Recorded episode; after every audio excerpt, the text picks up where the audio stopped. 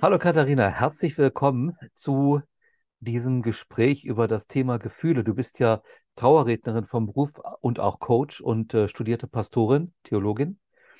Und es finde ich total spannend, mal von dir über den Umgang mit Gefühlen, was du unter Gefühlen verstehst, wie du Gefühlsmanagement betreibst, einiges zu hören.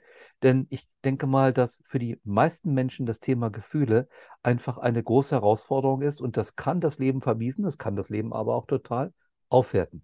Also herzlichen Dank, dass du gekommen bist.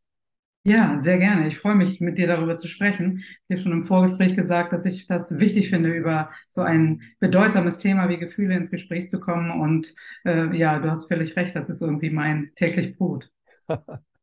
Ja, als Trauerrednerin hast du ja, denke ich mal, auch ganz viel Berührung einfach mit Themen bei den Menschen, die dir ja sonst selten jemandem mitteilen, oder? Ja, ähm, und da gibt es einen ganz großen Vorschub an Vertrauen, der mir entgegengebracht wird. Das bin ich immer, äh, also da bin ich total dankbar. Also ich bin auch verwundert, dass es so ist. Ich bin total dankbar, weil ich äh, oft ja mit Menschen in Berührung komme, die ich gar nicht kenne. Hm. Ähm, also ich klingel da an der Tür, die kennen mich nicht, ich kenne sie nicht, äh, Hm. ich kenne auch die Person nicht, über die ich spreche. Und äh, dann gelingt es plötzlich innerhalb von zwei Minuten mitten äh, im Thema zu sein.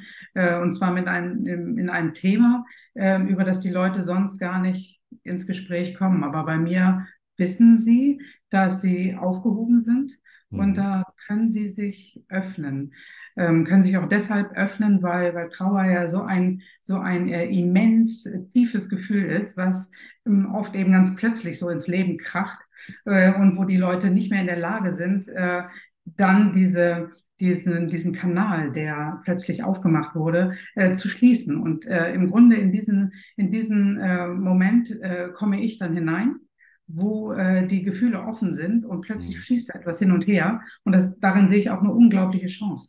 Ähm, äh, die Chance der, des Trauerfalles ist, mit den Gefühlen in Kontakt zu kommen, mit, mit großen Gefühlen in Kontakt zu sein und darüber äh, zu sprechen, äh, davon etwas herauszulassen und äh, zu merken, aha, ich bin ja auch ein Mensch mit allem, was zum Menschsein dazugehört. Und dazu gehören eben die Gefühle in ihrer ganzen Palette äh, unbedingt.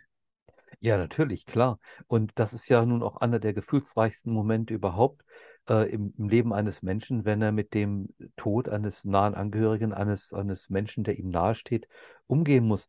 Was rätst du den Trauernden? Wie, hast du da eine bestimmte äh, Vorgehensweise, eine bestimmte Art zu helfen, mit, dass die Menschen besser mit ihren Gefühlen umgehen können in so einem Fall?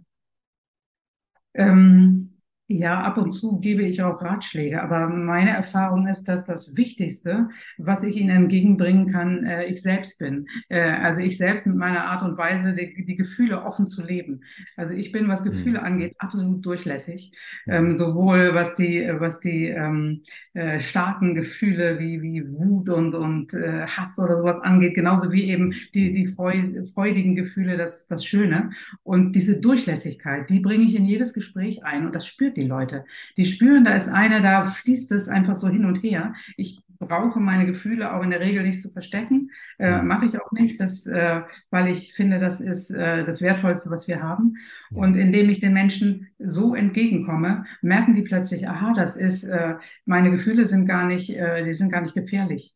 Ähm, sonst ist ja so, äh, oh Himmel, ähm, äh, emotionales Glatteis, da gehen wir lieber nicht drauf, da können wir ausrutschen, da können wir einbrechen. Aber äh, wenn ich äh, ins Gespräch gehe und die merken, ah, die Gefühle sind, ähm, äh, sind ganz normal, hm, äh, dann äh, sind sie auch selber ähm, mutiger, die zu zeigen. Also ich sage mal ein Beispiel, den, ich habe es in den Gesprächen häufiger, dass dann Menschen anfangen zu weinen, was ja absolut naheliegend ist, ähm, dass sie weinen in dem Trauerfall und dann entschuldigen sie sich.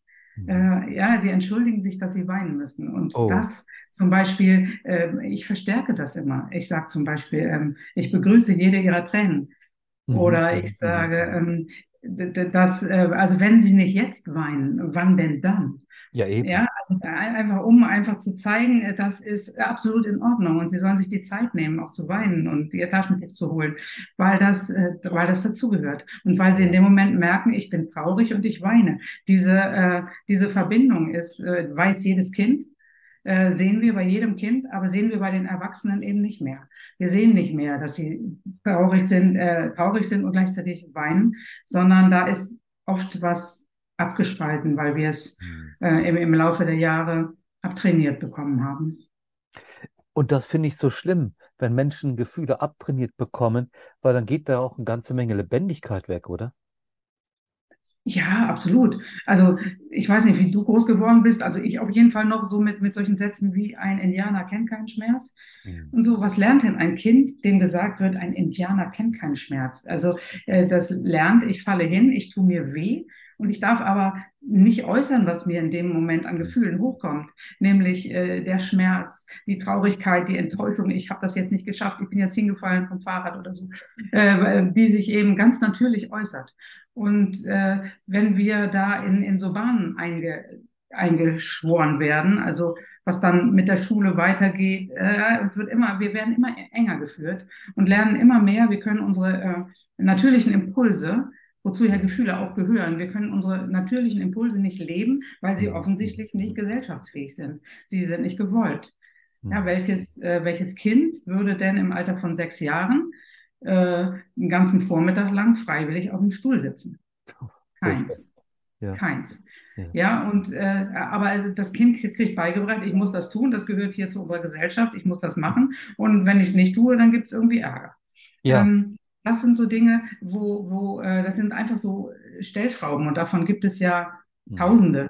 Äh, winzig kleine Stellschrauben, die den Kindern von Anfang an äh, zeigen, okay, du wirst in diese Richtung gelenkt und zwar in eine Richtung, in der Gefühle keine Rolle spielen. Dabei sind Gefühle wieder, wie gesagt, das, das, das Wichtigste und Wertvollste, was wir haben. Also die mhm. Instrumente, mit denen wir unser Leben gestalten. Und wenn wir sie äh, lernen auszudrücken, dann haben wir unglaublich viel gewonnen. Ja, auf jeden Fall.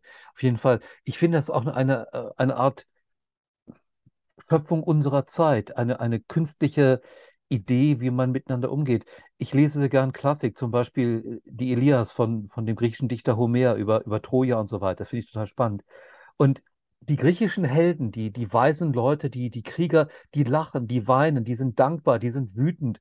Die ganze Palette der Gefühle, hätte man so einen Menschen heute als Politiker, dann kriegt man zu hören, der ist doch nicht wehrbar, der hat ja mir viel zu viele Gefühle und so weiter. Aber für mich sind die Politiker suspekt, die die Gefühle nicht haben. Ja, Genau. Und es ist ja, ist ja nicht so, dass wir nicht, äh, dass wir sozusagen als, als rationales Wesen geboren worden wären mhm. und müssten erst lernen, diese Gefühle mhm. überhaupt äh, wahrzunehmen und zu leben. Es ist ja umgekehrt. Ja, wir werden ja geboren mit diesem ganzen Spektrum an Gefühlen und jeder Säugling kann eins zu eins ausdrücken, äh, Freude und, und Schmerz und Traurigkeit. Das funktioniert exakt und eins zu eins. Mit diesem Programm sind wir auf die Welt gekommen. Und äh, was wir ähm, brauchen, sind äh, Menschen, die uns erlauben, äh, dieses, dieses Programm zu nutzen, um unser Leben äh, vollständig leben zu können. Mhm. Und äh, dann zusätzlich äh, die Ratio einzusetzen. Ähm, aber eben nicht durch die Ratio die Gefühle äh, unter Kontrolle zu halten, in Schach zu halten. Genau, die sind ja an sich keine Feinde, sondern die sind ja Verbündete. Ratio und Emotion. Genau. Ja. Genau. Ja. Und, und wenn sie Hand in Hand arbeiten, kann einfach Großes entstehen. Ja. Ähm, also das sind dann die, die besonderen Personen und Persönlichkeiten, die auch wirklich was bewirken. Ja, das sieht man ja bei den Künstlern. Also die, die Künstler, die großen Künstler, die ich kenne, sind immer Gefühlsmollis. Mhm. Ja, also ich meine, sie, die machen das ja sogar. Also, äh, sag ich mal, äh, die, die drücken ja genau die Gefühle aus auf ihre Art und Weise. Mhm. Ja, wenn Musik zum Beispiel, wie kann Musik Emotionen ausdrücken? Also tolle Musik in jeglicher Couleur. Ja. ja? Von, ja. von, von Punk bis Klassik, alles kann Emotionen ausdrücken. Ja. Und, äh, und hat im Grunde damit auch diesen, hält diesen Kanal offen. Darum geht es mir ja, ne? diesen, diesen Kanal zu den Gefühlen ähm, zu öffnen.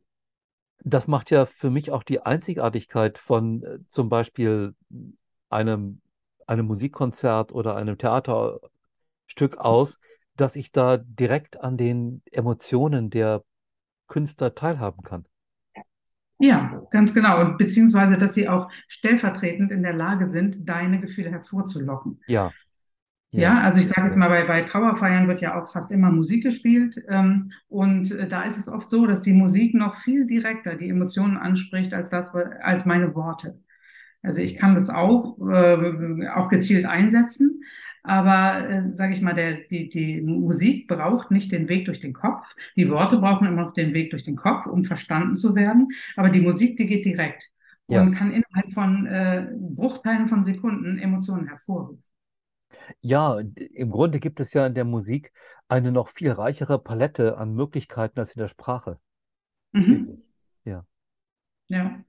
Das ist, äh, das ist schon fantastisch. Das ist für mich auch der Unterschied zwischen einem, einem wirklich genialen Musiker und einem, einem guten Musiktechniker. Also es gibt viele Leute, die sind Mhm. ausgebildet im, im Spielen eines Instruments und die können Tonleitungen rauf und runter und so, aber die sind mit ihren Gefühlen nicht dabei. Die sind, die spüre ich nicht, wenn die Musik machen. Ja. Das, äh, da- ja, absolut. Ähm, das geht mir bei Musik so, das ist auch bei Bildern so, ne, weil du die Ja, Kunst äh, ja, oh gesagt ja. Manche Bilder gucke ich an und sage, ja, ist technisch schön, aber das macht nichts mit mir. Ja, und andere, da gucke ich hin und denke so, wow.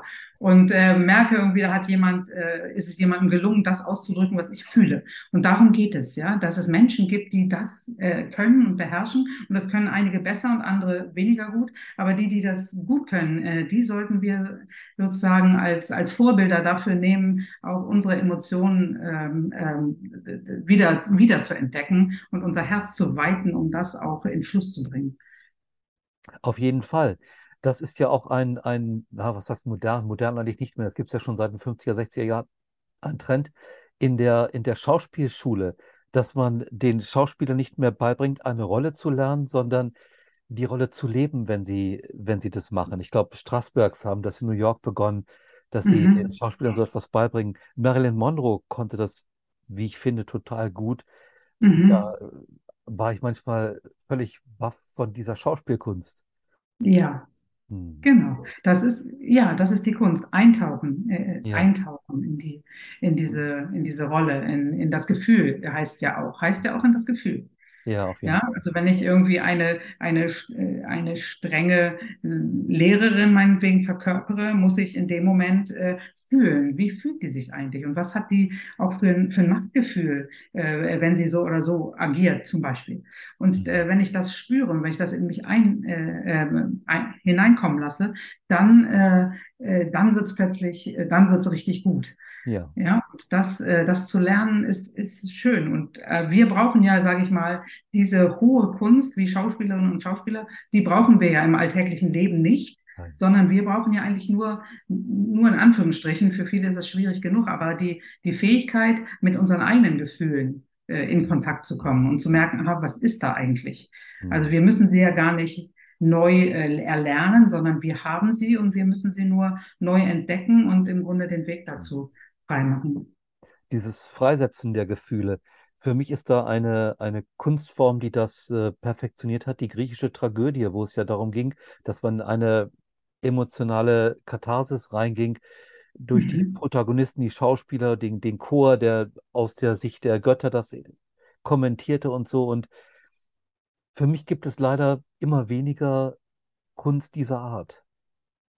Ja, ähm, äh, wird auch ja nicht gezielt eingesetzt. Also, sag ich mal, wie, wie, wie bei den Griechen, die, die Katharsis, dieser Prozess der Reinigung, Ja. äh, das ist ja im Grunde das, äh, diese, also wie das Innere durch so einen, äh, durch ein, so einen Filter zu, zu gießen, um äh, irgendwie eine Klarheit zu bekommen, um, um das, was, was störend ist daran, ähm, sozusagen herauszufiltern und so eine Klarheit zu bekommen, äh, so in, in, in reiner Form.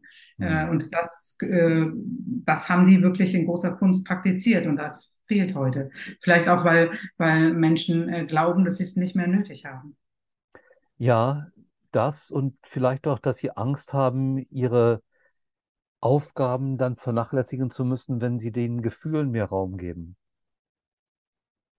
Ja, ihr Leben auch nicht mehr unter Kontrolle zu haben, ne? Ja, Kontrolle, genau. Ne? Ja, Also, ja, was, was, was passiert denn, wenn ich meinen Gefühlen nachgebe? Oder was ist denn bei, bei, bei großer Verliebtheit? Die macht ja deswegen äh, Menschen Angst, weil sie dann denken, sie verlieren die Kontrolle, sie können das nicht mehr steuern. ja, Und ja. äh, das ist natürlich so, klar. Ge Gefühle äh, äh, entziehen sich zu einem guten Teil dem Verstand. Hm, Ähm, aber, ähm, sage ich mal, wer, wer sich darin übt, kann eben, sage ich mal, die eine äh, Pluskarte ausspielen und die andere Pluskarte auch, ne? Wie du vorhin auch gesagt hast. Also die leben in einem guten Miteinander, äh, im besten Falle, ne? Die, die, die Emotionen und die, die Ratio. Mir kommt auf der Gedanke, dass Lebendigkeit im Grunde ja erst beginnt, sobald ich die Kontrolle loslasse. Ja. Mhm.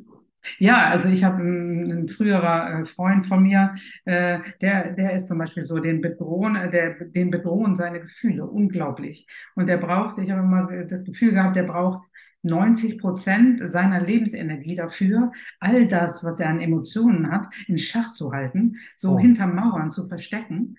Hm, Und äh, dadurch wirkt er nach außen hin äh, zwar, sag ich mal, aufgeräumt, aber auch total unlebendig. hm, Und es ist mir immer nicht so gelungen, äh, überhaupt ein, äh, ein, ein wirkliches, lebendiges Gefühl aus ihm herauszulocken. Das funktioniert nicht. Das war alles so bedrohlich, ja, und das war so hinter inneren Mauern versteckt, äh, hm, dass ich dann dachte, okay, er muss es mittlerweile auch machen, weil da so viel, da ist so viel hinter diesen Mauern versteckt, dass er unglaubliche Angst hatte, wenn er irgendwo da, wenn irgendwann mal ein Loch in der Mauer ist, dass er dann komplett äh, überrollt wird von diesen Gefühlen.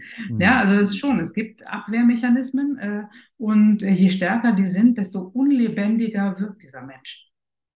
Ja, und äh, mein Eindruck ist, dass in der heutigen Zeit vielleicht gar nicht unbedingt bewusst, aber eigentlich immer mehr Abwehrmechanismen aufgebaut und perfektioniert werden, anstatt der Umgang mit den Gefühlen geübt wird. Mhm. Ja, also ich, ich wäre ja dafür, dass das gleich irgendwie im, im Kindergarten, da wird es zum Teil sogar noch gemacht, Ja, aber in der Schule auch, dass es sowas gäbe wie, äh, wie ein, ein Fach irgendwie Gefühlsausbildung, Gefühlslehre oder so. Äh, ja, wo, ja, aber das, Ja, das fände ich toll, wo wo die, wo die Kinder, äh, wo das, wo das wirklich beigebracht wird. ja. Ja, was, wie, was sind das, das auch wahrzunehmen. Was ist eigentlich, wenn ich so ein wenn ich Bauchschmerzen kriege? Was ist eigentlich, wenn ich einen Kloß im Hals habe? Was ist eigentlich, wenn ich rot anlaufe? Ähm, ja, was ist das für ein Zeichen? Und, und wie kann ich das deuten? Hm, Ähm, ja, was macht das? Und, und auch mitzubekommen, das ist nichts Schlimmes, sondern das gehört zu uns dazu. Das sind äh, ganz normale äh, Zeichen von, äh, da passiert was. Da hm, passiert was in mir und äh, da, das diese Zeichen helfen mir zu deuten, was ich gerade fühle. Und hm. das ist doch, wäre so toll, wenn wir das alle beigebracht kriegten, ähm, wenn das wieder eine größere Rolle spielen dürfte. Ja, das gibt ja auch Kraft, es gibt ja Lebensqualität. Dann ist ja das Leben plötzlich ein Vollwertleben. Ja, das ist schön gesagt, genau, ein Hm, Vollwertleben hm. mit der ganzen Palette. Also ähm, ich nutze ja auch, du kannst ja auch mit dem Regenbogen was anfangen, wie ich weiß, aber ich nutze ja auch das, das, den, äh, den Regenbogen auch als, als Bild dafür. Ja, Ja, ja. also ein Regenbogen wäre ja kein Regenbogen, wenn er nicht äh, alle Farben enthielte. genau. Das ganze Spektrum. Ja, und wir sagen Farbspektrum, wir sagen aber auch Gefühlsspektrum. Und ein Regenbogen wäre kein Regenbogen nur mit Gelb, Orange und Rot. Und äh, dein Gefühlsspektrum ist eben auch kein Gefühlsspektrum nur mit Freude, Dankbarkeit und Liebe. Auch das nicht. genau. Also, sondern es gehört alles dazu. Ja. Und das macht uns lebendig und das macht die, die Vielfalt aus und die, die, ähm, das, was uns, uns farbenfroh macht äh, als, als Menschen äh, mit, mit, äh, mit der ganzen Lebendigkeit. Hm, hm, hm. Ja, das, äh, das finde ich auch gerade in dem Unterschied zwischen Erwachsenen und Kindern so, so äh, auffällig.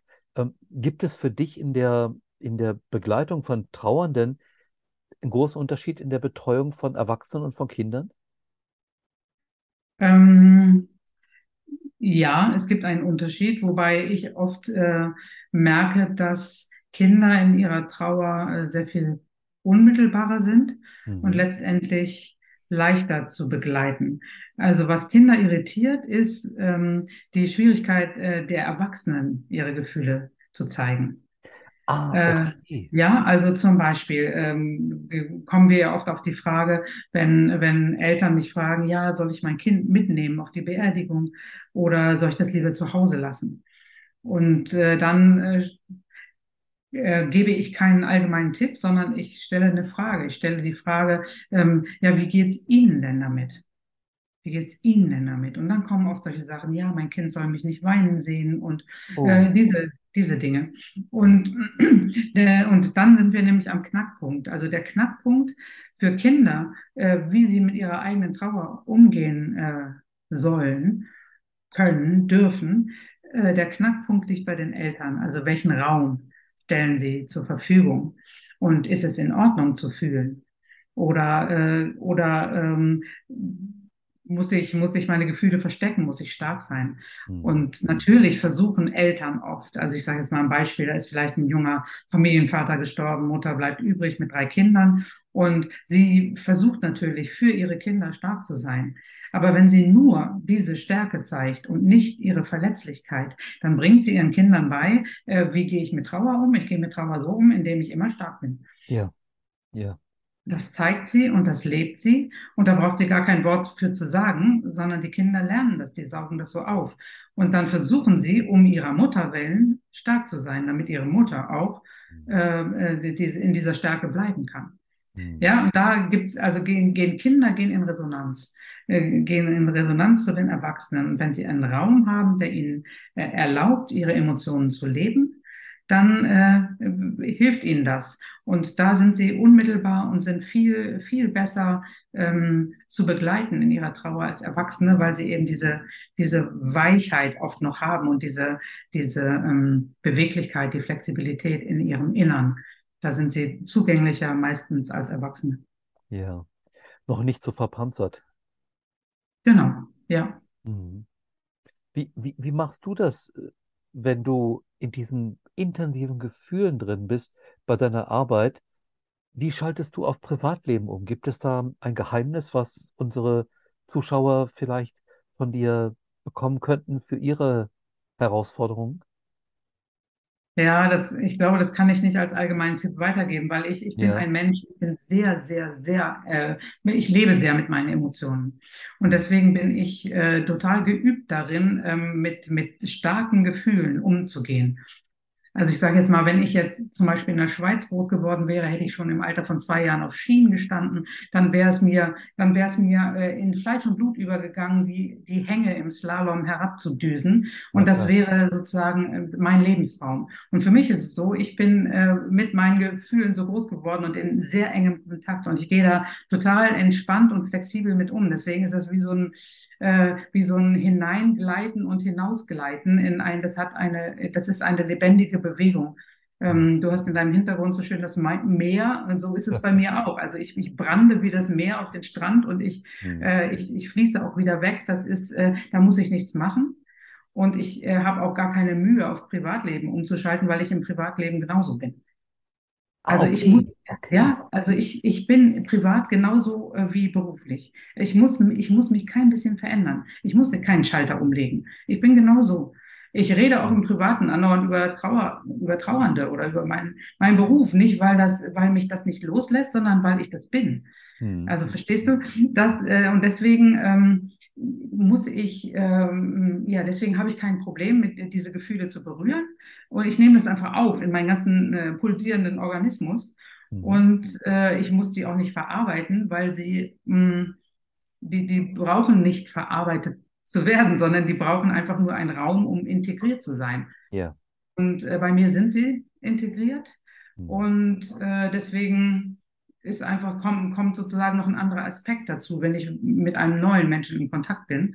Hm. Aber äh, in der Regel ähm, kaum noch was, was ich noch nie erlebt hätte.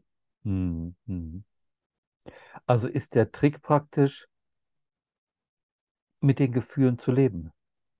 Ja, und ihnen zu gestatten, da zu sein. Ja, Und ja. äh, sich ihnen auch wieder anzunähern. Das braucht Hm, manchmal. hm, Also wer, wer in, sich in einem Status befindet, äh, der, wo er, wo er versucht, mit dem Verstand alle Gefühle zu, äh, zu kontrollieren und in Schach zu halten, äh, dann äh, an, an kleinen Stellen anzufangen und mal wahrzunehmen, warum bin ich denn so wütend, wenn mein Kind zu spät nach Hause gekommen ist. Mhm. Und mhm. äh, erstmal wahrzunehmen, da ist auch Wut. Da ist Mhm. nicht nur, ich will mein Kind erziehen, sondern eigentlich ist der, der, der Ursprung dessen ist, äh, ist die Wut dahinter äh, oder die, weiß ich nicht was, die Angst, ähm, dass was passiert sein könnte. Also an, an solchen Stellen erstmal wahrnehmen, da ist überhaupt ein Gefühl. Mhm. Und dann äh, peu à peu sich damit äh, weiter voranzutasten. Ähm, das ist ein Weg, das geht nicht alles von jetzt auf gleich. Aber ähm, sich mit, mit, mit Menschen zu unterhalten, die das können und die, äh, die diese, diesen Raum zur Verfügung stellen, das ähm, hilft den Menschen. Aber du musst es wollen. Musst Auf es jeden wollen. Fall. Auf jeden Ja. Fall. Ich erinnere mich noch sehr gut an die Zeit, wo ich so Mitte 20 war und ich war in der Psychotherapie, weil ich heftige Depressionen hatte in der Gruppentherapie und Einzelsitzung. Und wie viele Stunden das gedauert hat und wie viele bioenergetische Übungen, bis ich überhaupt eine Ahnung hatte, was die von mir wollten, wenn sie sagten, ich soll meine Gefühle ausdrücken. Ich hatte keine Ahnung. Die haben mich immer gefragt. Ich saß da in meinem schönen blauen Armani-Anzug und meinen Gucci-Schuhen und ich hatte keine Ahnung, was sie von mir wollten. Ja, ja, genau. Und dann, genau, in dem Moment war das eben, warst du ganz weit weg davon. Ja, Du warst ja. ganz weit weg davon und, und deswegen hast du auch eine Depression bekommen. Ja, Äh, natürlich. ja, weil das, ähm, ne, ähm, Degression und Aggression, so, ne, das, äh, ja, und, und das, äh, wenn du es, wenn du es nach außen lebst, und das ist zum Beispiel auch das, äh, das, das Positive an der Aggression, dass eben etwas von innen nach außen kommt. Oh ja. Äh, ja, und das wird oft so äh, als negativ bezeichnet, aber Aggression hat eine unglaublich lebendige ähm, Funktion und ist eine, eine, eine tolle Kraft, solange sie eben nicht, äh, nicht äh, ausufert. Ja, aber, da, äh, aber wenn du das kannst, Gefühle von innen nach außen bringen, dann musst du nicht krank werden. Mhm. Mhm. Also weder psychisch noch, noch, noch körperlich. Das ist, finde ich, ein weiterer sehr interessanter Punkt, dass, also ich könnte mir vorstellen, dass Trauernde, die die Trauer nicht wirklich zulassen, dass die dann in der Folge des Trauerfalls krank werden. Mhm. Gibt es sowas Mhm. öfter in deinem Ja. Umfeld? Ja, gibt es. Ähm, deswegen ermuntere ich auch immer dazu, die Trauer zu leben, und zwar möglichst dann, wenn sie auftaucht. Also sofort heißt das. Mhm. Mhm. Ähm, denn äh, natürlich versuchen alle erstmal bestmöglich zu überleben. Dazu gehört oft auch ein kleines Stück Verdrängung oder ein, ein Stück die Trauer auch mal zur Seite zu drängen. Aber letztendlich äh, ist es das Wichtige der Trauer zu signalisieren, dass es gut ist, dass es sie gibt. Sie ist ein gesundes Gefühl. Äh, Mhm. die Trauer selbst ist nicht krank und die macht auch nicht krank, sondern die Trauer zu unterdrücken. Das macht krank.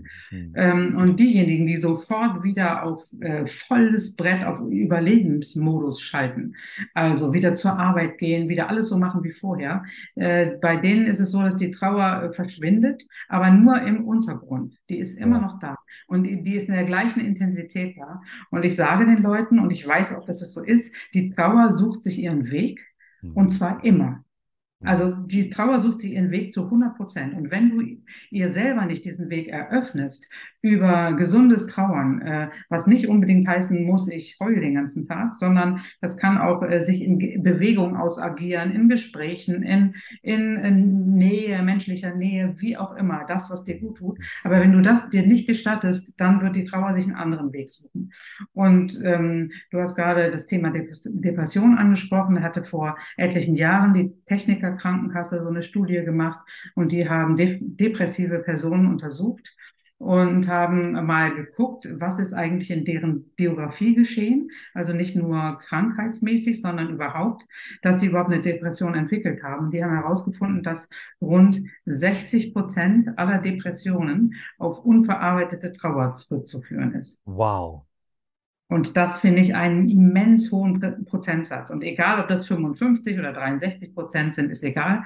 Also auf jeden Fall ein hoher Prozentsatz ähm, von Menschen, die eine Depression entwickelt haben im Verlauf ihres Lebens, hatten.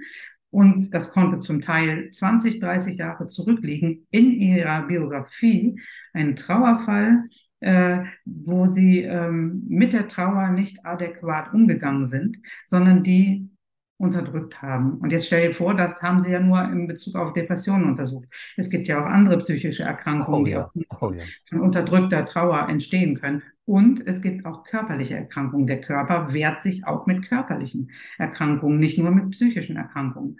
Ja, das ist auch, Trauer ist auch eine, wenn sie unterdrückt wird, eine, eine zerstörerische Kraft und eine selbstzerstörerische Kraft. Und das kann auch körperliche Erkrankungen nach sich ziehen.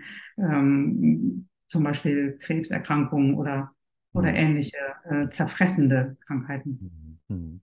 Da- Das ist äh, ein, ähm, ein aufschlussreicher Gedanke, finde ich, dass Menschen mal diese Verbindung auch herstellen zwischen nicht angemessen gelebter Trauer und ihren organischen Leiden. Ja. Und äh, das machen Menschen nicht, aber das kriegen sie von vielen Ärztinnen und Ärzten auch nicht angeboten. Also die wenigsten Ärztinnen und Ärzte sind so geschickt, äh, mal zu fragen, wenn jemand äh, kommt mit einer, mit einer Depression oder auch mit einer Krebserkrankung, ich bleibe jetzt mal einfach mal bei diesen beiden Beispielen, äh, zu fragen, was äh, ist in ihrem Leben geschehen? Also was, was Hm. können die Hintergründe sein? Haben sich mal Gedanken darüber gemacht? Was, äh, was gab es früher, was, was äh, sie so beschäftigt, dass es sie, ähm, dass es sie umtreibt oder dass es eine psychische Erkrankung hervorruft, sondern es wird dann oft im, im aktuellen Hier und Jetzt geguckt. Äh, und es werden äh, Antidepressiva verschrieben Ja. oder ähm, es wird eben eine Krebsbehandlung angestrengt ähm, mit, mit, mit allem, was dazugehört. Und das ist auch alles gut gemeint, aber ähm, oft ist eben auch das Gegenteil von, von gut, eben das gut gemeinte. Ähm, das, also da, da finde ich, äh, haben die wenigsten eben dieses Gespür dafür, was dahinter stecken könnte Mhm. und geben deswegen auch keine äh, Deutungsmuster vor. Mhm. Und das, also es ist also für die Leute selbst wichtig zu gucken, was könnte die Ursache sein, aber es ist eben auch bei denjenigen, die sich um diese Menschen kümmern, über die, äh, um die Erkrankten kümmern, wichtig, dass sie mal äh, weiter gucken, so wie du das da erlebt hast damals bei der Mhm. Depression, ähm, dass dann da äh, jemand versucht hat, äh, dich mit diesen Gefühlen in Kontakt zu bringen. Oh Ja, ja, da, darum geht es. Darum geht es. Äh, geduldig und ja, hartnäckig. für mich, bitte? Geduldig und hartnäckig. Ja, aber es, es ist ihnen ja gelungen. Also Ja. jetzt kannst du es ja. Äh, Hatte also nachhaltigen Erfolg. Auf jeden Fall. Auf jeden Fall. Das heißt, äh, du brichst auch eine Lanze für die Psychoonkologie, also dass Psychotherapeuten, Psychiater, die speziell ausgebildet sind, auch äh, mit Krebserkrankten arbeiten, um die emotionalen, die geistigen Hintergründe aufzuarbeiten. Ja, Hm. genau, weil das äh, Gesundheit, äh, Ges- Gesundheit ist ganzheitlich. Die ist nicht äh, rein auf den Körper bezogen, äh, sondern Gesundheit ist ganzheitlich und hat eben mit dem Geist zu tun und hat äh, eben mit allen den Hintergründen des Lebendigen zu tun. Und dazu gehören die Gefühle ja halt auch. Ähm, und deswegen ähm, gehört alles zusammen. Und es ist auf jeden Fall ein wichtiger Ansatz, äh, da nochmal ähm, mit, mit, mit sich selbst äh, in Auseinandersetzung zu gehen und zu gucken, ja, was ist da, was gehört zu mir und äh, wo könnte ich vielleicht was ändern, um im, äh, um im Heute dann auch ein anderes Ergebnis zu erzielen. Hm, hm, hm. Mir kommt dabei, wenn ich so etwas mitbekomme, oft der Gedanke, dass Menschen äh, viel zu oft unterscheiden zwischen guten und schlechten Gefühlen, anstatt sich die Frage zu stellen, wie gehe ich mit dem Gefühl, was gerade da ist, um? Ja. Ähm, mhm. Das, genau, das hatte ich ja vorhin auch so angedeutet mit dem Bild Mhm. vom, vom Regenbogen. Ja, Ja, also ja, der Regenbogen, äh, der braucht alles, diese ganze ja. Palette. Und deswegen äh, gibt es keine guten und schlechten Gefühle. Dankbarkeit äh, ist nicht besser als Wut. Mhm. Ähm, ja, und, und Freude ist nicht besser als Angst, sondern äh, das sind alles wichtige äh, Impulse, die wir in uns tragen. Und sie haben alle eine wichtige Funktion. Äh, Mhm. und sie, sie sagen uns was. Und es ist auch bedeutsam. Es ist gut, dass wir Wut entwickeln können. Und es ist gut, dass wir Angst haben können, Mhm. weil uns das vor, äh, vor Gefahren bewahrt. Aber es ist natürlich auch schön und gut und wichtig, äh, die, die Freude herauszulassen, um eben die, äh, die Schönheit des Lebendigen auch an sich selbst zu spüren. Ja, unbedingt. Sonst äh, ist das ja einfach nur ein gedankliches Konstrukt, aber nichts, was wir wirklich leben, Ja, der Freude. Ja, und das sehen wir ja auch daran, äh, also dass wir, äh, dass Emotionen ja nicht einfach nur da sind, sondern Emotionen werden ja automatisch ausgedrückt, ja, im Körper. Also wenn wir, ähm, wenn, äh, wenn, wenn wir uns freuen, dann lachen wir, wenn wir traurig sind, dann weinen wir, ja, wenn wir Angst haben, dann, dann kriegen wir Herzrasen oder Schweißausbrüche. Also die, das ist auf jeden Fall, ist, ist das sehr eng verbunden, Körper Hm, und, und Emotionen. Hm. Und das ist ja kein Zufall. Absolut nicht. Mein Eindruck ist, äh, dass Menschen heute oft in einer immer mehr von Angst bestimmten Welt leben. Mhm. Also Angst vor der Angst, Angst vor der Wut, Angst vor der Trauer, äh, Mhm. sogar Angst vor der Dankbarkeit, weil da Menschen glauben, sie würden abhängig von irgendjemandem. Habe Mhm. ich erlebt. Mhm. Begegnet dir Mhm. das auch in deinem Beruf? Ja, Hm. ähm, genau. Angst vor vielen Dingen und, äh, und manche Angst ist äh, berechtigt, Mhm. aber viele Ängste sind eben völlig überzogen. Und äh, du hast es ganz am Anfang gesagt, als wir uns schon vorher unterhalten haben, manche Ängste sind irrational. Äh, die, äh, ha- da wird im Grunde auch die, die gesunde Funktion der Angst dann unterlaufen über Ja, die, äh, durch dieses Irrationale. Ja, und natürlich sollte ich Angst haben, irgendwie, wenn ich am Wasserfall stehe und da geht es 200 Meter abwärts, klar. äh, ja, und die gesunde Angst, da runterzufallen. Aber äh, eben, sage ich mal, eine, eine völlig überzogene Angst, dass heute irgendwie der Weltuntergang käme oder so, das, äh, äh, das, das äh, lässt mich innerlich äh, eben erstarren Ja. und, und mich äh, ähm, ja, wie, wie soll ich sagen, also mich, mich äh, festhalten in einer äh, ungesunden äh, Reaktion, Hm. die, die, die gesund gedacht ist, aber in einer überzogenen Qualität dann sich äh, ungesund auswirkt und dann eben Leben äh, verhindert. Hm, hm. Unbedingt. Also eine so überzogene Angst, die kann tatsächlich das äh, Schöne im Leben total blockieren. Ich habe das mal erlebt als äh, Student. Da war ich in einer WG und da kam morgens, äh, sonntags morgens äh, total verheult die Freundin eines meiner Mitbewohner in die Küche, wo ich gerade frühstückte. Und ich fragte sie, was denn los sei. Ich dachte, die hat nicht gestritten, aber sie sagte, nein, es geht um den Atomkrieg. Und ich habe aus dem Fenster geschaut, aber war noch alles in Ordnung. Und sie meinte, ja, die USA und Russland, die können 10.000 Mal die Welt zerstören, die hält den Stress nicht aus. Da dachte ich mir, was, was geht denn dir vor? Ja. Ja, ja, genau, das ist das, ne? Also das ist dann plötzlich total überzogen. Natürlich, das ist theoretisch möglich. Ja, ja, Ja, natürlich, klar. aber Ja, theoretisch ist auch noch vieles andere möglich. Ja, unbedingt. ja, Ja. theoretisch ist auch noch vieles andere und es ist auch theoretisch viel Schönes möglich, ähm, vor dem du eben keine Angst haben musst, sondern wo du plötzlich irgendwie vor, vor Glück zerplatzt oder so.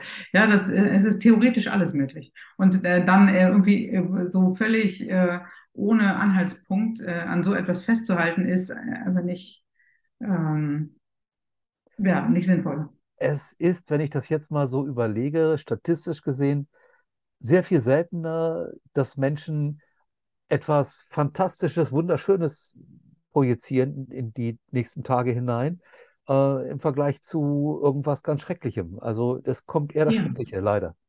ja. Ähm, genau, wenn du so Menschen fragst, also äh, 75 Prozent, glaube ich, äh, aller Deutschen äh, sagen, dass sie nicht glücklich sind. Es ist erstaunlich, in einem Land, was doch Äh, wirklich alles, lebenswert ist. ja, wo, genau, wo, wo es alles gibt, wo die Leute Ja, alles haben. ja. Ähm, ja, und äh, das finde ich so erschreckend. Mit einer Ausnahme übrigens, mit der, äh, mit, mit der Ausnahme der Gruppe der äh, als behindert bezeichneten Menschen. Die sagen zu Wow, 90, die sagen zu 90 Prozent, dass sie glücklich sind. wow, finde ich gut. Ja, und äh, das zeigt schon mal, ähm, weil die, die haben gelernt, äh, die, die, die kleinen Freuden des Lebens äh, zu schätzen und hm. dankbar zu sein für das, was sie haben. Ja, Ne? Dankbarkeit. Das ist Ja, so wichtig. Das ist so ein wichtiges Heilmittel. ja. Und äh, ich glaube, äh, genau, also viele äh, haben äh, das kultiviert, dass sie so Hm, das, das, hm. das Negative sehen und äh, es ist irgendwie, äh, es ist en vogue, sich zu beschweren. Ja, und das ist, ist schwierig. Also diese Aufmerksamkeit auf die, auf die guten Dinge zu richten.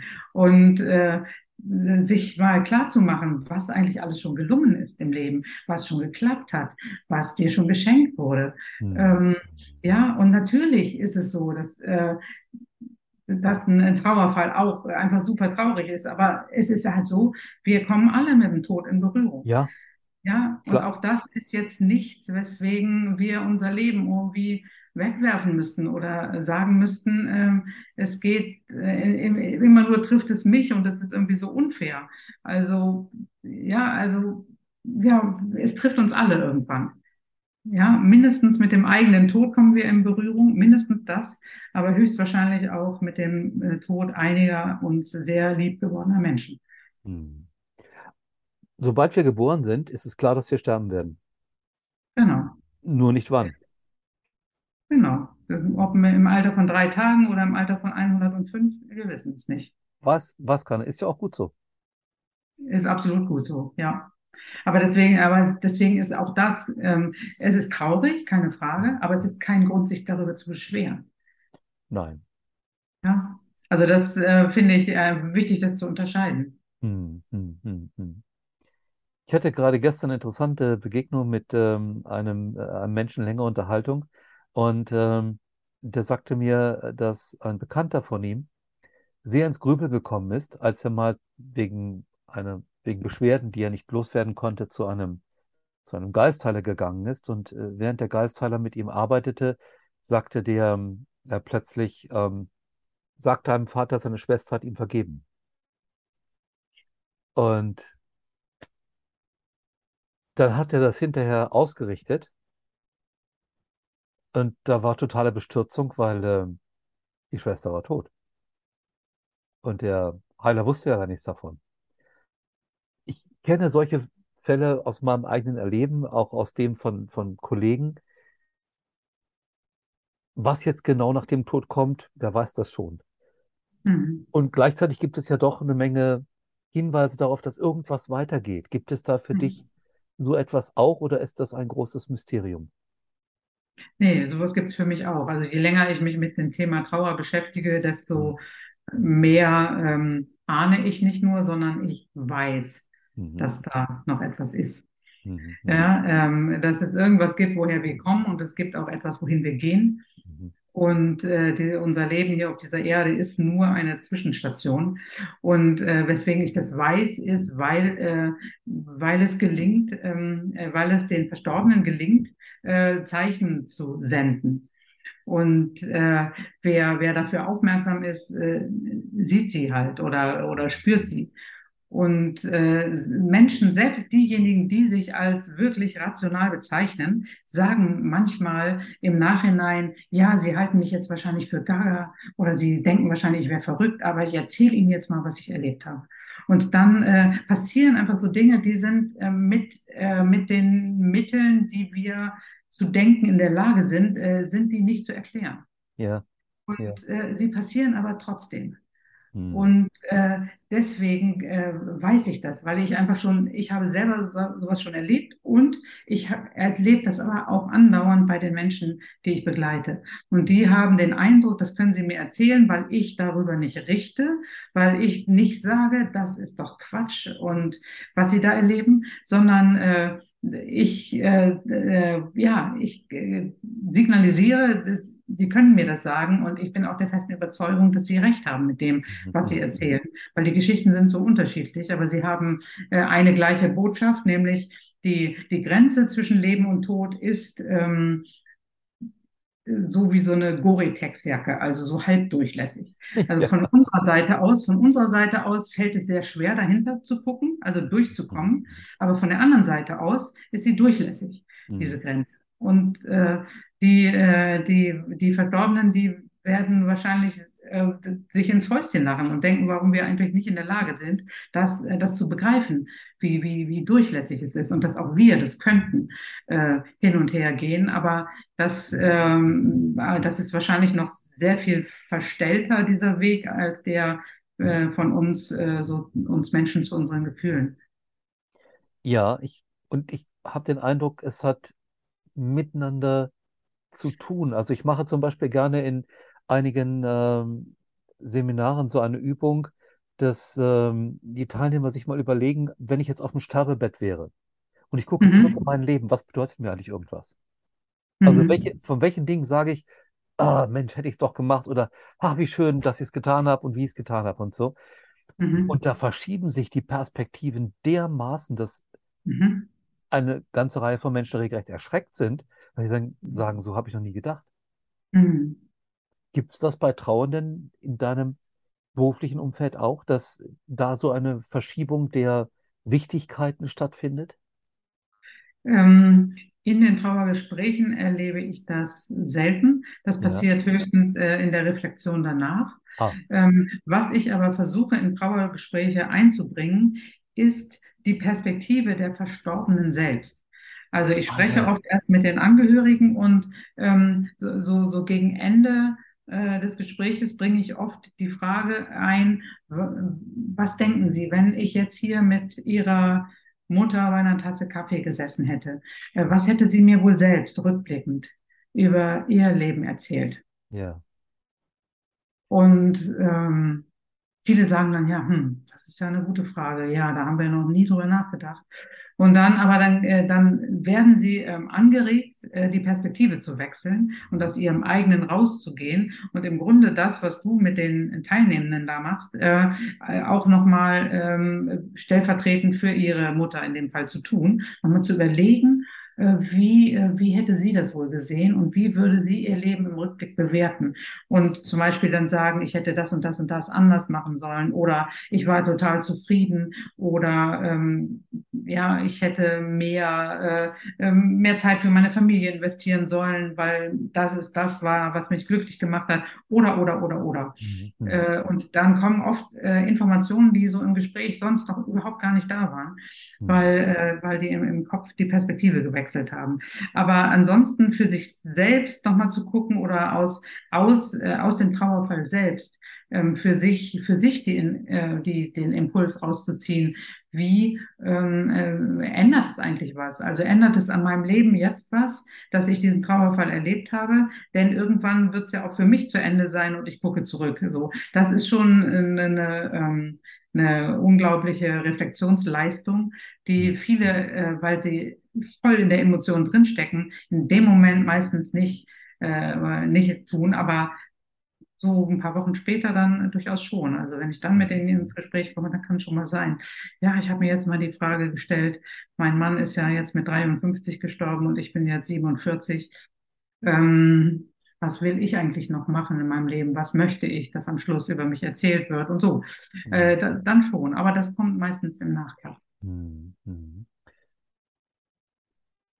Wenn diese, wenn diese Menschen über ihr Leben ein bisschen nachdenken und ein bisschen in die Trauer reingehen, dann wäre es durchaus wünschenswert, so habe ich dich vorhin verstanden, jedenfalls, würden die sich noch mal ein bisschen Zeit nehmen. Ich sag mal so ein, zwei Wochen, wo die vielleicht nicht arbeiten, sondern wo die einfach mal ihrer Trauer und der Reflexion Raum geben. Wäre das deiner Ansicht nach sinnvoll? Ja, manchmal auch, manchmal auch deutlich mehr. Ja, Mm, Ja, die Menschen sind unterschiedlich von ihrer Art und Weise her, wie sie mit so starken Gefühlen umgehen können. Und manche, äh, manche schaffen das nach ein, zwei Wochen, manche brauchen zwei Monate oder länger. Äh, deswegen ist auch unser äh, Arbeitssystem mit äh, zwei Tagen äh, Sonderurlaub, wenn ein äh, naher Angehöriger verstorben ist, das ist wirklich unmenschlich meines Erachtens. Wenn Menschen weiterarbeiten wollen, dann sollen sie es tun dürfen. Ähm, aber ähm, äh, viele brauchen doch sehr viel mehr Zeit. Und ich ermuntere sie dann eher noch, äh, über eine Krankschreibung dann zu gehen, um sich auch diese Zeit zu verschaffen. Denn es nützt niemandem, den Personen selbst nicht und äh, keinem Arbeitgeber, wenn die, äh, wenn die Leute einfach zu früh wieder in den Arbeitsprozess reingehen. Sie sind sowieso nicht voll da. genau. Das äh, ist einfach nicht möglich. Deswegen auf jeden Fall Zeit geben. Mhm. Ja. Mhm. Diesen, diesen Abschluss, sich selber tatsächlich die Zeit zu geben, die Dinge mit einer Beziehung zu einem Menschen, einem nahesteht, zu Ende zu bringen. Oft habe ich das Gefühl, dass menschliche Dinge im Gegensatz zu materiellen Angelegenheiten als wesentlich geringwertiger angesehen werden. Äh, Mhm. bei den sogenannten Primitiven, bei den Naturvölkern, ist es oft genau andersrum, Mhm. habe ich den Eindruck. Mhm. Und da wünsche ich mir so einen Wertewandel, Mhm. dass statt des neuen Autos oder des Urlaubs vielleicht eine Trauerphase wertgeschätzt wird. Mhm. Wenn, wenn Menschen mit ihren Gefühlen umgehen, gibt es da für dich etwas wie Schlüsselgefühle, wo du sagen würdest, wenn sie schaffen, mit dem Gefühl umzugehen, dann wird wahrscheinlich ja, dass sie mit den anderen Gefühlen auch klarkommen. Schlüsselgefühl. Ähm, darüber habe ich noch nicht nachgedacht. Ähm, mh, spontan würde ich jetzt sagen, Wut ist ein Schlüsselgefühl, Okay. ähm, weil Wut so negativ besetzt ist. Ähm, Wut wird, ähm, wird sowohl von den Menschen, die sie selbst empfinden, als auch von anderen als äh, ähm, unter äh, Kontrolle zu bringen, äh, eingestuft. Hm. Und äh, wenn es gelingt, äh, Wut äh, in gute Bahnen zu lenken, also wie ich vorhin gesagt habe, Aggression, also wirklich das Innere nach außen zu bringen auf eine gute Art und Weise, äh, dann kann die Wut sehr kraftvoll sein und sehr lebensbejahend. Und äh, da glaube ich, eins der Schlüsselgefühle ist Wut, ja. Weil Ja, äh, ich glaube, Wut, wenn sie, äh, wenn sie nicht, nicht gut behandelt wird, kann sie zum Beispiel umschlagen in, in unkontrollierten Hass. ja, Das ist, ja, was es auch gibt auf dieser Welt, gibt es auch in unserem Land, also müssen wir gar nicht so weit gucken. Ähm, das, äh, das ist außer Kontrolle geratene Wut, äh, die keinen guten Weg gefunden hat. Also ich, ja, ich glaube, ich bleibe mal bei, bei Wut. Ich glaube, das ist ein gutes Schlüsselgefühl. kann ich gut nachvollziehen. Mein Eindruck ist oft, wenn Menschen ihre Wut zum Beispiel auf den Verstorbenen nicht mal zulassen, Mhm. dass sie jetzt einfach irrational wütend sind, weil der sie allein gelassen hat. Mhm. Weil sie jetzt mit allem allein da stehen, dass der nicht mehr da ist, dass man sich nicht mehr anlehnen kann, Mhm. was auch immer, was auch immer da Mhm. hochkommt. Mhm. Wenn sie das nicht zulassen, dann fehlt praktisch der Türöffner, der Schlüssel für den Bereich der Liebe, der danach dann irgendwann kommt und der Dankbarkeit. Mhm. Mhm. Sind das so Eindrücke, die du von deiner Arbeit aus bestätigen kannst? Ja, also ich hatte zum Beispiel mal ein Trauergespräch, äh, bei dem unter anderem eine ähm, alte Dame anwesend war, deren Tochter verstorben war. Die alte Dame war ungefähr Mitte 80, die Tochter war um die 60 und diese Tochter hatte, ähm, wie sich aus der Lebensgeschichte ergab, sehr kräftig daran mitgeholfen, dass sie verstorben war. Oh. Äh, also hat, ähm, sage ich mal, also keinen Suizid begangen, aber äh, hat, hat, hat sehr stark geraucht, hat schon 30 Jahre vorher vom Arzt gesagt gekriegt, sie müssen unbedingt mit dem Rauchen aufhören und, und so weiter. War sehr fettleibig und es gab einfach verschiedene äh, Aspekte. Und, äh, und die Mutter hat immer nur gesagt, ja, sie hat ja ihre Tochter darauf hingewiesen, hat gesagt, du musst was machen und so. Und dann irgendwann, ich merkte, dass da eben, äh, eben nicht nur diese Enttäuschung darüber mitschwang, sondern eben auch viel Wut und habe das dann irgendwann, weil die mit ihren Mitte 80 gar nicht in der Lage war, das zu sagen, habe ich einfach zu ihr gesagt, äh, wie gut, dass sie ihre Wut haben. Wow. Und da hat sie mich, hat sie mich ganz, äh, ganz entgeistert angeguckt. Äh, ich glaube, sie hatte in ihrem Weltbild noch nie mit Wut zu tun. Wow, Ja, das war ja ähm, ein und äh, Paradigmenwechsel. ja, und dann, und dann, äh, und dann hat sie gesagt, ja, meinen Sie? Und dann habe ich gesagt, ja, also ich, also ich bin selbst Mutter und äh, ich, ich kann mir vorstellen, was das für eine, wie, wie wütend das macht, wenn, äh, wenn eins ihrer Kinder äh, nicht auf, da, auf ihre Ratschläge reagiert, überhaupt nicht in Resonanz geht. Und, äh, und dass das so schlimm geworden ist, dass, dass ihre Tochter jetzt verstorben ist, das muss sie doch total wütend machen. Und äh, das war nachher so ein gutes Gespräch. Äh, die fühlte sich plötzlich verstanden, aber das hat sie vorher gar nicht gemerkt, sondern da habe ich gemerkt, da steckt die Wut dahinter und dann spreche ich das an. Also da, und, und selbst bei so einer alten Dame, das war ein absoluter Aha-Moment. Das war auch für mich so ein Highlight äh, in einem Trauergespräch, das so ganz direkt äh, formulieren zu können und, äh, und dieser alten Dame plötzlich auf ihre alten Tage so einen, so so äh, unglaublichen äh, Aha-Moment zu schenken. Und auch damit, dass ich ihr gesagt habe, es ist völlig in Ordnung, dass sie wütend sind. Es ist nämlich auch ganz normal. Und äh, das war, war wirklich, war wirklich gut, ja. Das finde ich unglaublich spannend. Mein Eindruck ist auch, dass es oft den Impuls von außen, von einem anderen Menschen braucht, dass, dass man an die eigenen Gefühle rankommt. Ja. Ähm, Genau, das, äh, so, das, das ist dann auch letztendlich gefühlsbildend. Ja. Also ich kann auch nicht sagen, obwohl ich sehr durchlässig bin mit meinen Emotionen, dass ich es immer zu 100 Prozent kann. Manchmal merken andere oder merkt meine Familie viel mehr, dass ich gerade sauer bin als ich selber.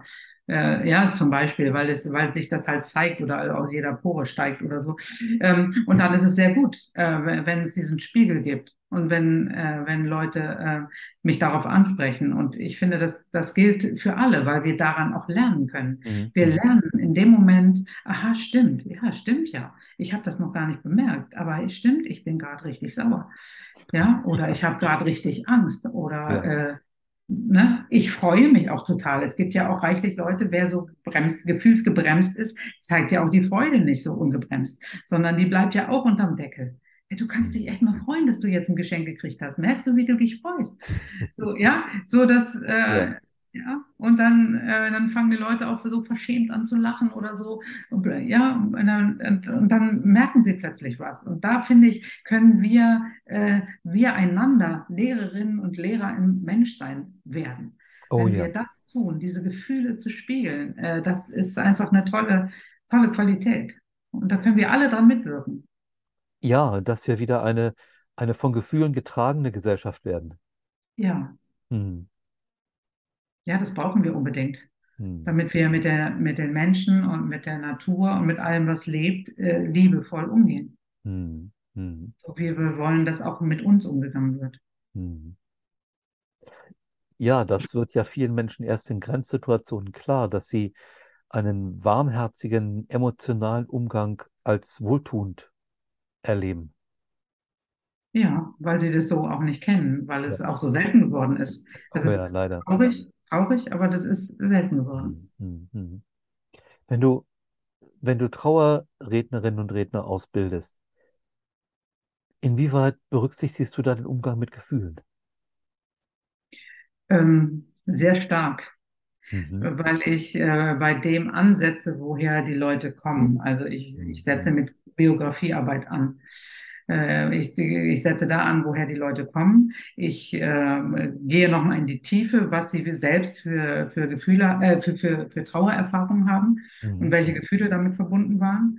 Und erst wenn ich diesen Boden bereitet habe, ja, wenn du Gras aussäst, säst, geht die Saat auch viel besser auf, wenn du den Boden vorher bearbeitet hast. Aber Und so, so sehe ich das, ja. Das ist eine, eine Vorbereitung, eine Vorbereitung für die, für die Saat dessen, was ich dann an, an Wissen und äh, ähm, Know-how ausstreue, äh, das dann zu dem Beruf befähigt. Aber Mhm. das, das andere ist im Grunde die, die Basis, das ist der Grund dafür. Und das hat für mich eine, eine, ähm, einen großen Stellenwert, einen hohen Stellenwert weil ich weiß, dass es ohne das nicht funktioniert. Du Mhm. möchtest keinen Trauerredner, keine Trauerrednerin haben, die nur per Kopf mit dir kommuniziert und die nicht Gar in der. Lage ist, auf einer tiefen Ebene äh, ähm, äh, Beziehungen herzustellen. Mhm. Ja, ich habe ja auch in anderen Zusammenhängen schon mal gesagt, also es ist äh, nicht die Hauptqualität von Rednerinnen und Rednern reden zu können, sondern die Hauptqualität ist, diese Einfühlsamkeit zu haben. Und Ja. Einfühlsamkeit braucht unbedingt dieses Gespür für die eigenen Gefühle, weil das sonst äh, bist du nicht einfühlsam, wenn du das nicht hast. Mhm. Ja, dann kannst du das gar nicht wahrnehmen, dann kannst du diese Schwingung nicht auffangen, weil Mhm. du äh, auf der Frequenz nicht sendest und eben nicht empfängst. Mhm.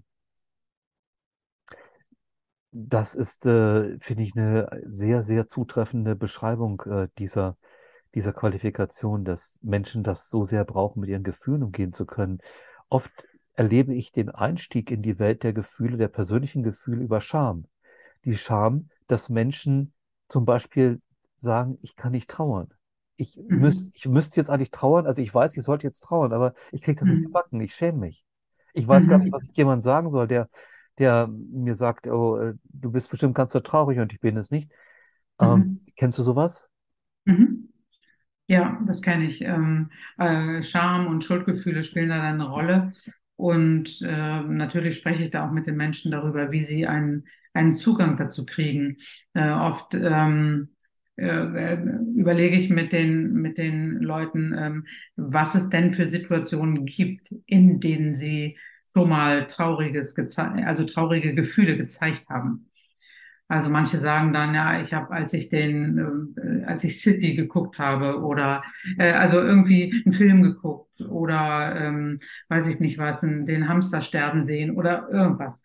Und äh, dann versuche ich äh, zu erinnern, äh, also in diese Gefühlserinnerung äh, hineinzugehen und äh, damit äh, diesen, diesen Kanal zu öffnen. Da ist da, da ist da irgendwas gerade blockiert, entweder ähm, ja oft aus, aus Angst vor der Wucht der Emotion.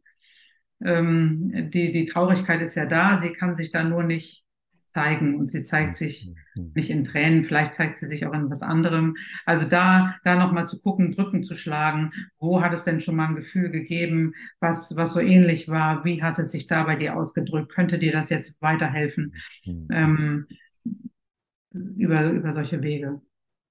Das ist, denke ich, eine große Unterstützung für Menschen, die aus diesem verstandesdominierten Umfeld heraus katapultiert werden in so einen Trauerfall hinein, dass die wieder Verbindung zu sich selber bekommen. Ja. Wieder Erfahrung. Ja, das genau. Und das ist, äh, das ist übrigens auch die, einfach die, die große Chance von Trauerfällen. Das ist wirklich die große Chance. So traurig das alles ist, aber die große Chance ist, dass Menschen, die mit ihren Gefühlen eigentlich in der Regel nicht in Kontakt sind, dass sie in dem Fall nicht mehr anders können, als Traurigkeit zu empfinden. Wow. Und äh, das ist ein Einfalltor zu dem Rest der Emotionen. Hm. Äh, deswegen äh, finde ich das auch, äh, also ist es, natürlich habe ich ganz viel Mitgefühl, wenn ich, wenn ich die Leute begleite. Aber ich sehe einfach auch die, die große Chance darin, äh, plötzlich so, eine, äh, so einen Raum in sich selbst zu eröffnen und zu merken, wie viel Reichtum darin steckt. Das ist Reichtum. Mhm. Trauer fühlen zu können, ist Reichtum. Mhm. Ein ganz neuer Aspekt, finde ich, von Trauerarbeit. Ja, genau, sagen viele nicht, aber ich, ich, ich empfinde es äh, ja. absolut genauso. Kann ich absolut nachempfinden. Äh, macht macht total Sinn, fühlt sich, fühlt sich auch rund an. Ich könnte mir vorstellen, dass das ein sehr, sehr gutes Geschenk ist auch, praktisch, was der Verstorbene dem Trauernden hinterlässt. Mhm. Ja, ja, ist so. Genau, das ist ja. so eine Art äh, ähm, leb doch lebendiges, lebendiges Erbe. Also mhm. jenseits von allem Materiellen, äh, wirklich so ein noch sowas zu hinterlassen, plötzlich diese, diese Dimension des Menschlichen äh, zu erfüllen. Ja. Und äh, ich erlebe es so, ich weiß nicht, ob du das bestätigen kannst, aber Menschen, die schon mal einen schweren Verlust erlitten haben, die sind äh, in der Regel äh, sehr viel schneller auf einer tiefen Ebene ansprechbar. Die kommen sehr viel schneller auf mhm. einer Ebene in Kontakt, die andere so nicht miteinander haben. Ja. Ähm, weil sie, äh, weil sie diese großen Emotionen kennen, weil sie wissen, wie sich das anfühlt. Ähm, das finde ich, äh, finde ich ganz bemerkenswert. Und ja. das ist das, was, was mir so eine unglaubliche Freude macht, mit Menschen auf so einer tiefen Ebene dann auch in Kontakt zu sein und äh, sich da auszutauschen, weil das, ähm, das ist genau das Gegenteil von belanglos. Das ist wirklich äh, essentiell äh, ja, und äh, lebensentscheidend. Ähm, im Fußball würde man sagen, das ist spielentscheidend, was da gerade passiert. Ja, Gamechanger. Ja, ja, genau. Ähm, ja, also und das ist das, was, was mein, äh, meine Arbeit einfach so, äh, so besonders macht und weswegen ich mit aller Leidenschaft dabei bin, weil es wirklich an den, das, äh, ich bewege mich am, am Puls des Lebendigen. Ja, ja. Ja, für mich sind Geburt und Tod die absoluten Drehpfeiler des Lebens, weil da werden wir mit so gewaltigen Dingen konfrontiert. Äh, da fällt es einfach schwer, nicht menschlich zu werden. Ja. Genau, wie viele, wie viele Eltern haben schon, äh, sind ähm, in, in, in Tränen ausgebrochen vor lauter Rührung, wenn ihr Kind auf die Welt gekommen ist. Ja, Ja, ja. also wirklich überschüttet von Emotionen. Also Mhm. ich, ich stimme dir absolut zu, Geburt und Tod. Ne? Das sind unsere, das ist der, der Eingang und der Ausgang so. Äh, Ja, ja, Anfang und Ende, das äh, greift einfach ineinander. Ähm, und das eine ist ohne das andere nicht zu haben. ja. Ähm, Gut so. ja, Mhm. und genau, gut so. Und äh, es ist ja auch gut so, dass das Leben zu Ende gehen darf. Mhm. Äh, wenn Mhm. ich das so sage, dann gucken mich die Leute auch manchmal an. Ja, aber eh, es ist gut so, dass es zu Ende gehen darf. Alles andere wäre wirklich, äh, wäre wirklich äh, Horrorvorstellung. Wenn es immer so weitergehen würde wie jetzt, dass wir würden verzweifeln am Leben. Deswegen äh, ist es ein Segen, dass wir sterben dürfen. Finde ich auch. Äh, ich habe immer gerne äh, Fantasy und Science Fiction gelesen und da gibt es immer wieder so Sujets, wo jemand unsterblich ist oder extrem langlebig. Und was sich dadurch für Probleme auftun, was der alles nicht erleben kann, weil er nicht sterblich ist, das finde ich sehr, sehr interessant. Ja, und, und die, die Langeweile äh, am Leben, Ja, der ja, der sich ja. dann breit macht. Ja, also jetzt können wir noch sagen, äh, irgendwie jeder Tag ist neu und ich bin auch so gestrickt, dass ich irgendwie denke, ja, auch wenn ich 95 werden sollte, möchte ich immer noch morgens die Augen aufschlagen und sagen, Mensch, was bringt der Tag mir noch Neues? Also die, mit dieser Neugierde möchte ich gerne leben. Hm, Äh, und, äh, und das geht aber, glaube ich, nur, wenn ich dann irgendwann weiß, ja, und irgendwann ist es zu Ende und das ist auch gut so. hm, hm. Ja, ein, finde ich, sehr passendes Schlusswort. Äh, vielen Dank, Katharina, für deine Weisheit und dass du sie mit uns teilst. Ich habe den Eindruck, das wird für ganz viele Menschen auch ein Gamechanger sein, wenn die das hören, was du über das Thema Gefühle mitteilen kannst. Ja, also gerne, wirklich. Ich, äh, ich habe dir gesagt, ich, es ist mir eine Freude, äh, darüber zu sprechen, weil ich glaube, dass das einfach ein wichtiges ähm, und essentiell, äh, essentielles Lebensthema ist. Und danke, dass du mit mir darüber sprechen mochtest. Sehr gerne, Katharina.